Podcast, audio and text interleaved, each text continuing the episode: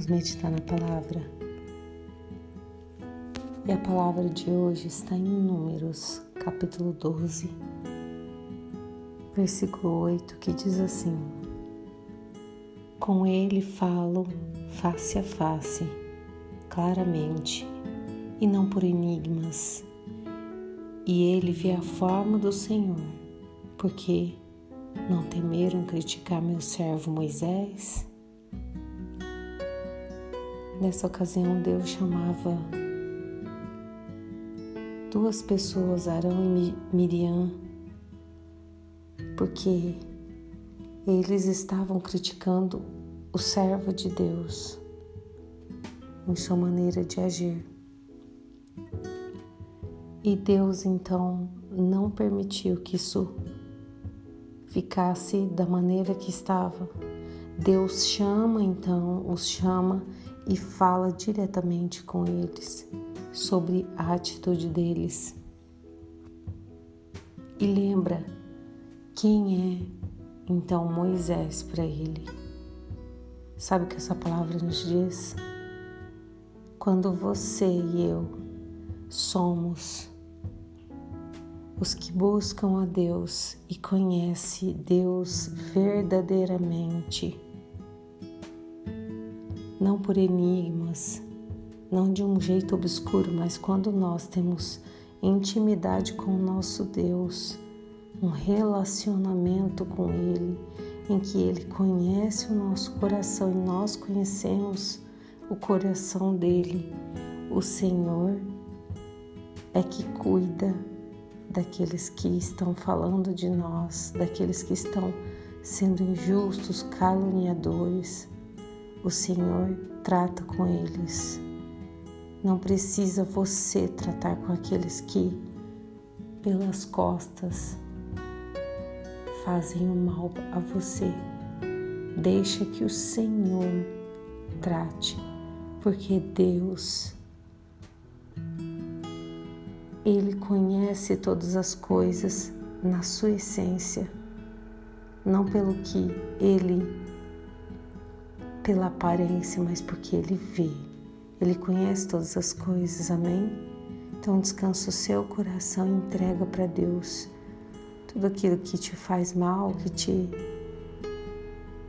de repente te entristece, te desanima ou que te causa fúria da man a maneira de fazer o papel que não é seu. Vamos orar? Pai, nós te louvamos e engrandecemos, Senhor, pela oportunidade, Senhor, de sermos defendidos pelo Senhor, cuidados pelo Senhor, ainda que a gente não venha merecer. O Senhor é o nosso amigo, fiel, companheiro de todas as horas. Nos ajuda, Deus, a entender e a aceitar que a justiça é do Senhor que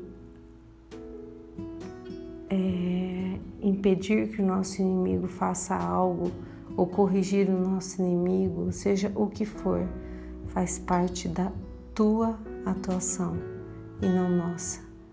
Nós te agradecemos, Deus, por isso, pelos cuidados que o Senhor tem por nós. Em nome de Jesus, amém e amém. Meu nome é Kelly Nakano Machado Compartilhe essa palavra com alguém. Deus abençoe o seu dia.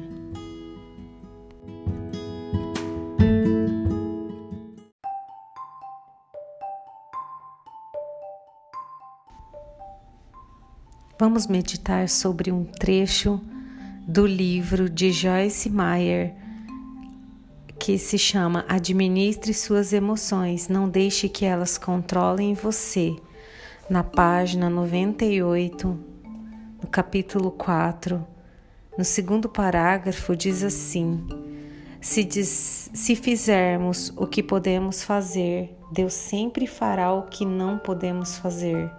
Eu podia tomar a decisão de obedecer a Deus, mas eu não podia mudar a maneira como me sentia. Deus fez isso por mim à medida que o tempo foi passando. A cura leva tempo. É Jesus quem cura. o que ele, o que esse livro nos ensina nessa parte sobre o perdão é que a decisão de perdoar vem de nós, mas a cura de todos os nossos sentimentos em relação àquela ferida, ela está atrelada a Jesus.